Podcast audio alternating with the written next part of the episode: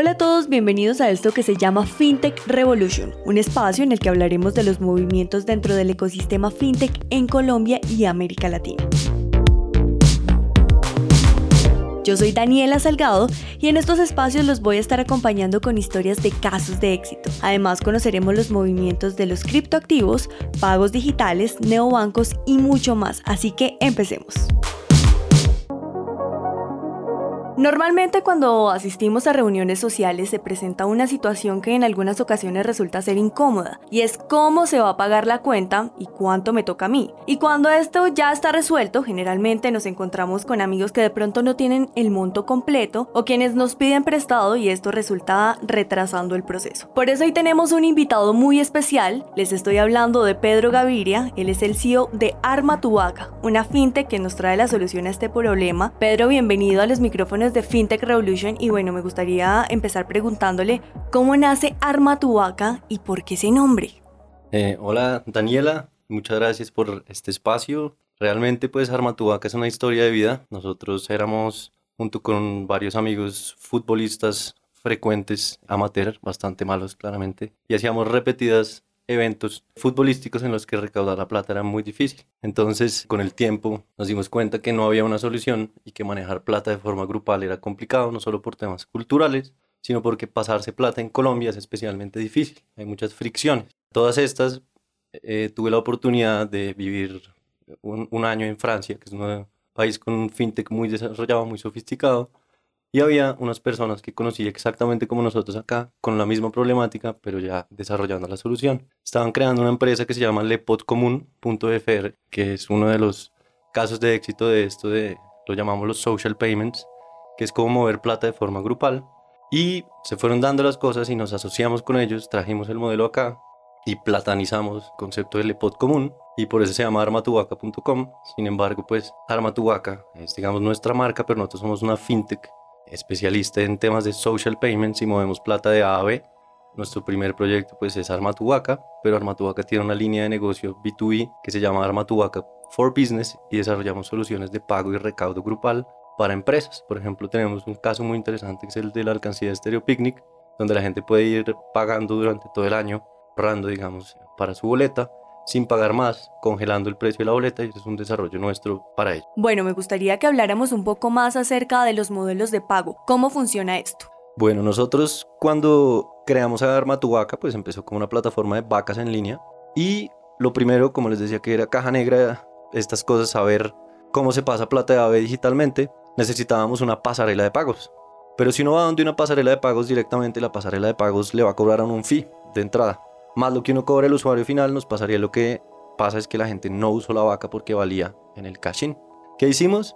¿Quién tiene pasarelas? Muchas, los bancos. Negociamos directamente con los bancos para que ellos nos proveyan el servicio transaccional a cambio de, de, digamos, traer plata y adquirencia y el principio de la reciprocidad, que es muy importante en la banca. Y gracias a eso entendimos algo con el tiempo y fue, y personalmente, esto es muy personal, pero creo que los modelos fintech que basen su modelo de negocio en los ingresos transaccionales, tienen que tener mucho cuidado y encontrar otras formas de ingreso porque la transaccionalidad es arroz, es un commodity. Hoy en día la gente ya espera, como les decía, sobre todo en los países más sofisticados de esto, para pasar plata de A a B.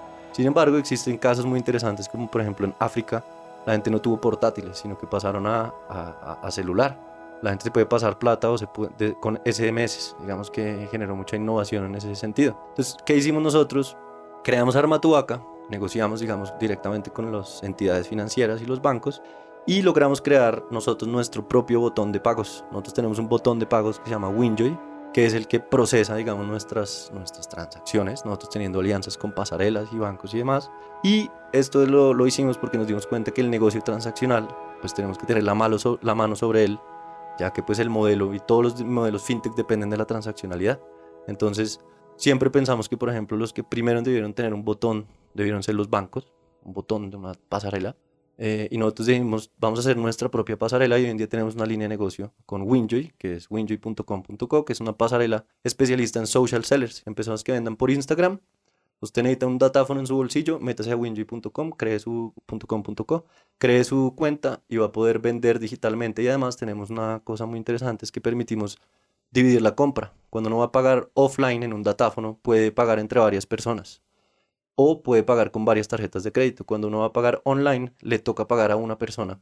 Y nosotros rompimos, digamos, este, este, este paradigma de que tenía que ser así. Y ahora cada persona puede dividir la compra. Si yo vamos a reservar, no sé, un viaje, vale X y lo vamos a dividir en 5, puedo pagar un quinto y mandarles el link. Cada uno paga su quinto, nadie le presta a nadie y el botón se encarga, digamos, de hacer el split o la dispersión. Y también tiene, pues se puede poner en páginas web y tenemos plugins para para poner en, en WooCommerce y en plataformas de, para crear marketplaces. Y la idea es crear, digamos, con Armatubaca y, y Armatubaca for Business y Winju, esto es un ecosistema digital para mover plata, mover plata de forma sencilla.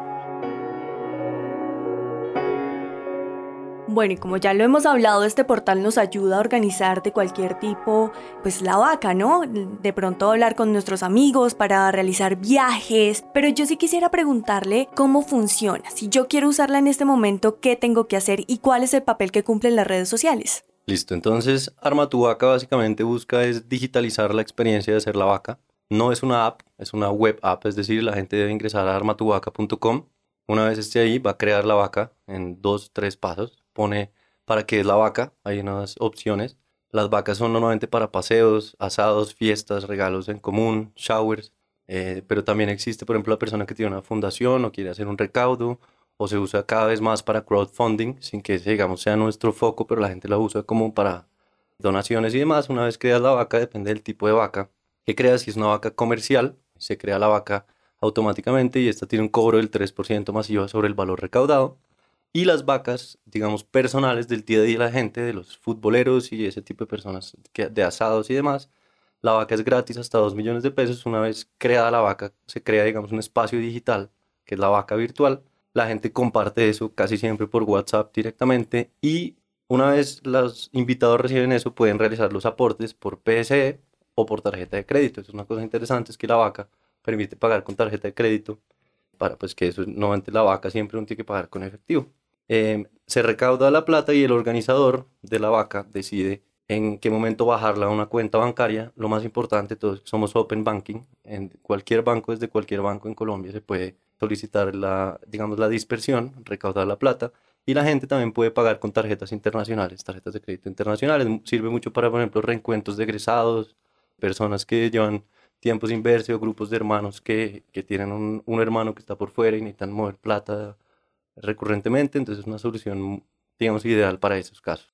Pero teniendo en cuenta que los movimientos, plataformas digitales todavía resultan ser una novedad en Colombia, ¿cómo le ha ido a Arma tu Vaca? ¿Cómo ha sido acogido por los colombianos y cuáles son las zonas en las que se mueve más? Bueno, Arma tu Vaca, como buena fintech Colombia y, y empezando, nosotros llevamos como pensando el proyecto casi desde el 2013, más o menos, viendo cómo podría hacerse Arma tu Vaca digamos, está muy enfocado a hacer una plataforma facilitándole la vida a la gente. Sin embargo, es muy difícil entrar a una costumbre que ya tiene la gente, que es hacer vaca. La gente de alguna forma hace vaca y punto, porque no van a dejar de hacer vaca con o sin nosotros, lo van a hacer. Sin embargo, es una constante que a la gente le quedan debiendo o lo peor es cobrar. A nadie le gusta cobrarle al amigo que le debe X plata, sean 100 mil, 20 mil, un millón de pesos, lo que sea. Entonces, bajo eso, nosotros creemos que hemos tenido una buena acogida pues eh, entre comillas, eh, siempre pudiendo ser mejor, pero uno como startup tiene que reconocer también su, pues el mercado en el que está, los, los recursos que hemos tenido. Nosotros hemos conseguido dos rondas de financiación.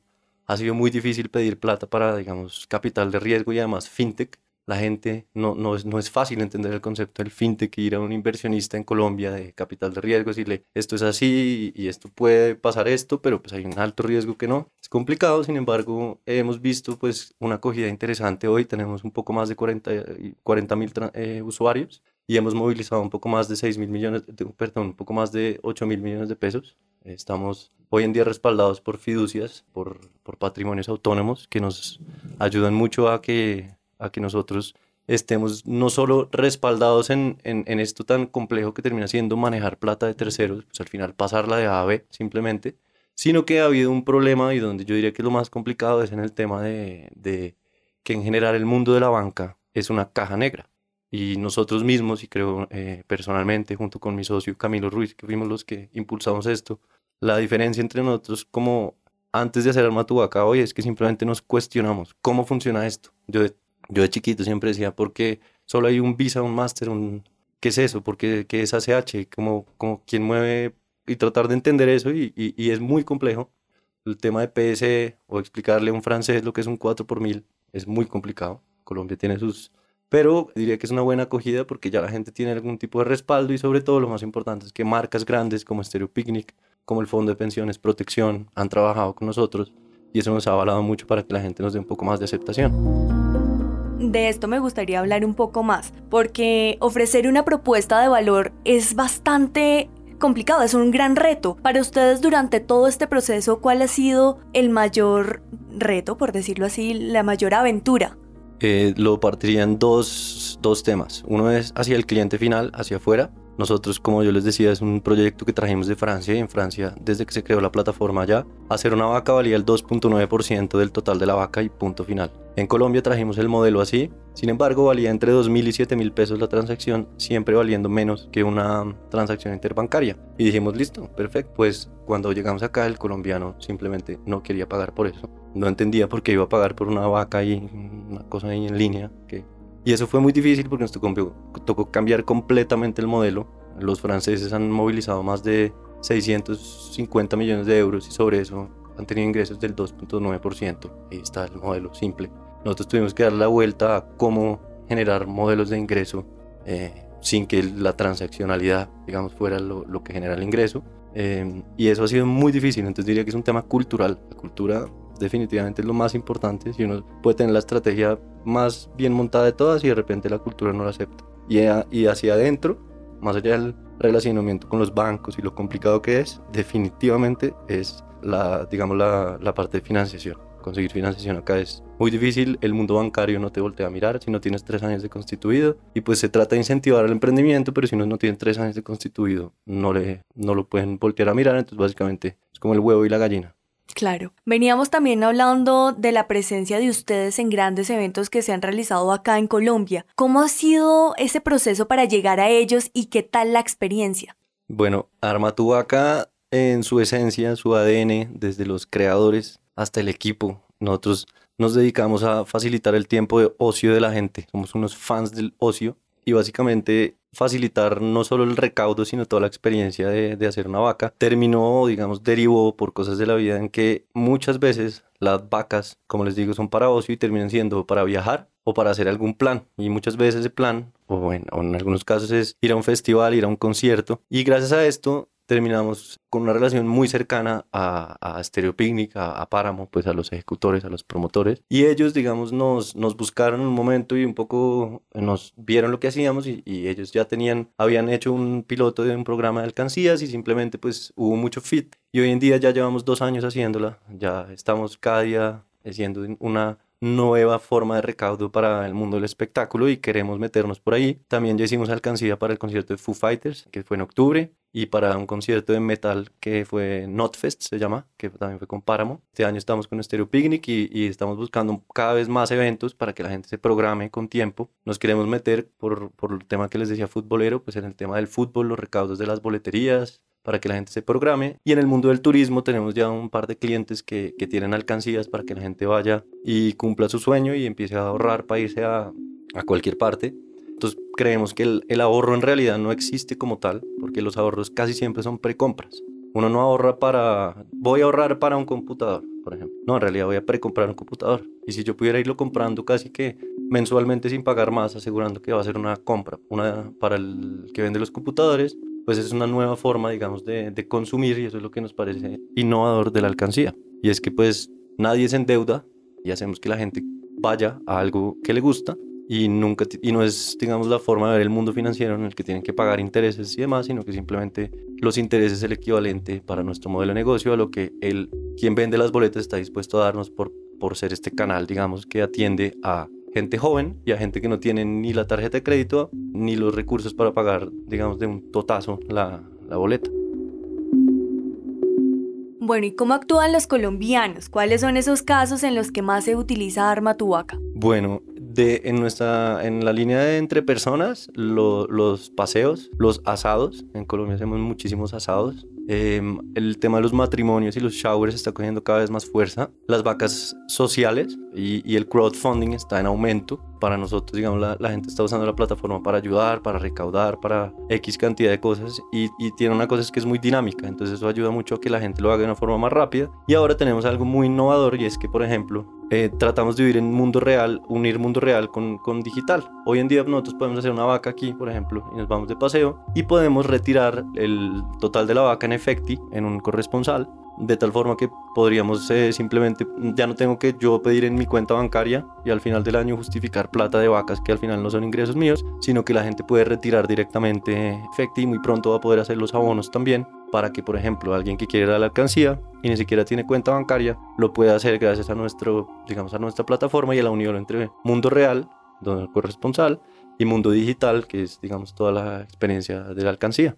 ¿Ustedes tienen acompañamiento adicional al cliente? Me refiero, muchas veces cuando utilizamos plataformas digitales nos encontramos con que nos sentimos solos, de pronto también perdidos. ¿Cómo es el manejo con el cliente? ¿Cómo es esa guía que ustedes desde Arma Tu Vaca le brindan a las personas que lo utilizan? Bueno, nosotros, y en lo personal, digamos, yo con, con mi equipo y lo que trato de transmitir es nosotros somos expertos en entregar una experiencia, no somos una plataforma de vacas. Y una experiencia es pensar en todo, todo el momento que implica o en qué momento la gente hace una vaca, eh, cómo no se sienta efectivamente abandonada, porque aquí no es que se esté escribiendo a un newsletter o a un blog, esto es plata, eh, la gente queda como nerviosa, por ejemplo los pagos con PSE se demoran 30 minutos por sistema, por, por PSE en aparecer y esos 30 minutos nosotros tenemos que decir a la gente tranquilo, su pago ya va a estar, digamos que somos obsesivos con la experiencia y es muy cercana, nos vemos como nos gusta vernos en el mundo bancario, en el mundo fintech, como, un, como una marca o un, como algo muy juvenil,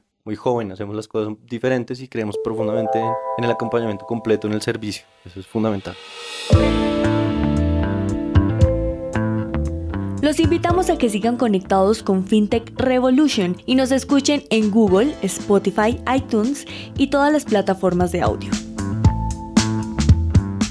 ¿Y ustedes cómo ven el crecimiento de Arma Tubaca? ¿A qué se proyectan a futuro? ¿Qué cosas podremos encontrar en, no sé, 5 o 10 años?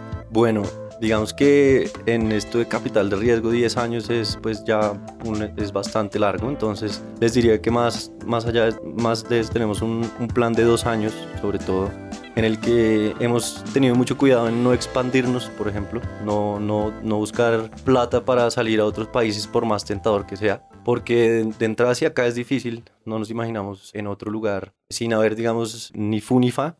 Eh, sin embargo, esto de las alcancías está volviendo algo muy interesante y queremos ver si de esa forma podemos eh, expandir como, como el concepto a Latinoamérica porque existen festivales como Lulapalooza o Coachella o bueno, otros festivales y, y en Europa, etcétera, etcétera. Eh, entonces, por el lado de las alcancías, queremos seguirnos metiendo muy, muy, como muy expertos en ese tema. Sabemos que tenemos algo muy interesante, es que por ahora es muy difícil encontrar a alguien en Colombia que haga eso. Nosotros por ahora somos especialistas definitivamente en eso. Entonces, por las alcancías, eh, ojalá pues, estar presentes en, en varios eventos, cada vez relacionarnos más con las marcas con, que vayan a hacer eventos que se justifique pues un ahorro tienen que ser eventos con un ticket medianamente alto y con cierto tiempo hacia adelante para que la gente se le justifique hacer el ahorro.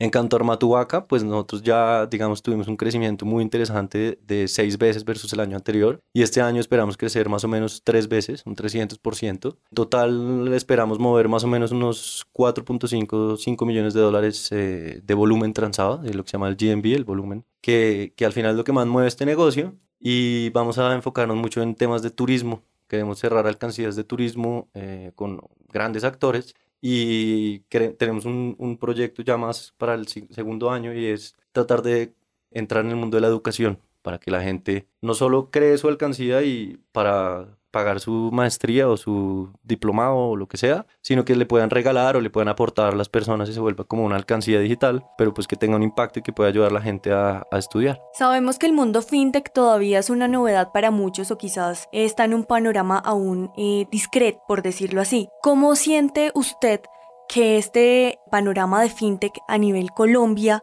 puede crecer? ¿Cómo se sienten respaldados? ¿Qué falta?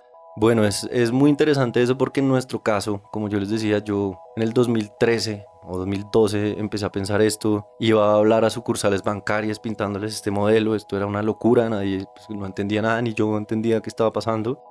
A mí me pasó algo muy interesante y es que me obsesioné con el tema de las vacas y empecé a hacer fintech y yo mismo ni siquiera sabía qué era fintech. Poco empezó a aparecer esto y, había como muchas preguntas y zonas grises que no entendíamos y de repente, uy, fintech es esto. Entonces hoy en día me ha costado a mí mismo haciéndolo definir fintech y yo pues solo quisiera pues aportar mi definición hacia, hacia la gente que está oyendo esto porque el fintech al final debería ser algo que entienda usted y yo y el que está al lado y mi abuelita y mi mamá. Debería ser algo que sea fácil de entender. Para eso ha tomado tiempo. El fintech simplemente creo que es pues, pues tecnología financiera y demás, pero para mí consta de tres principios. El cashing, que es la forma con la plata entra como a la, casi que veanlo como una nube. La interconectividad, es decir, lo que se puede hacer entre esa nube. Desde allá arriba puedo pagar el seguro, puedo pagar eh, la gasolina, puedo pagar el restaurante. Y el cash out. Resulta que en nuestro país, en los países menos desarrollados en fintech, se necesita hacer más cash out, porque hay menos bancarización y hay más uso de efectivo. Eh, uno de los grandes aprendizajes que tuve fue cuando traté de explicarle a un francés lo que era un corresponsal bancario. No entienden, ¿sí? Y hoy en día pues les logré vender la idea de que allá hay muchos tabacs, como sitios de tabaco. Haga cuenta que usted va a un tabac y le dan plata o mete plata, básicamente. Un tema de giros, no, no, se entendía lo que es eso. Entonces diría que es un país con un potencial espectacular en cuanto a necesidad y lo que se puede hacer uniendo los dos mundos. Hay un mindset bancario muy complicado acá que hay que cambiar. Hacer modelos de negocio con las retenciones como están, los 4 por miles y los impuestos en Colombia es muy complicado. Entonces hemos, aquí suena color de rosa, pero hemos sufrido muchísimo con todos esos temas. Sin embargo, creo que hay un altísimo nivel de innovación y un ecosistema que creció mucho desde que se creó la, Colombia FinTech. Definitivamente ahora hay más de 180 o 200 actores y, unos eventos donde uno ya más o menos se conoce y sabe quién está haciendo qué. Y si no me equivoco, somos de los, el tercero en la región como, como que más se está moviendo. Y entonces veo muchísimo potencial. Preocupante falta de recursos, no diría de recursos porque recursos hay, sino falta de mm, foco en recursos de capital de riesgo esto es otra cosa, esto, no, esto es otra forma de hacer negocios, con altísimos riesgos, pero con posibilidades de hacer modelos de impacto, no solo de retorno económico, sino de impacto de verdad, que millones de personas se vean beneficiadas por X o Y solución fintech que uno puede traer a la mesa. Entonces diría que estamos bien, mucho por hacer, lo está haciendo muy bien Colombia Fintech, eh, sin embargo los apoyos, digamos, de gobierno y demás y capital semilla van a ser fundamentales en los próximos años. Pedro, y ya para finalizar me gustaría que le diéramos una recomendación a esas personas y a esos emprendedores que nos están escuchando en este momento para que se animen a realizar sus proyectos y sobre todo para que ingresen al mundo fintech.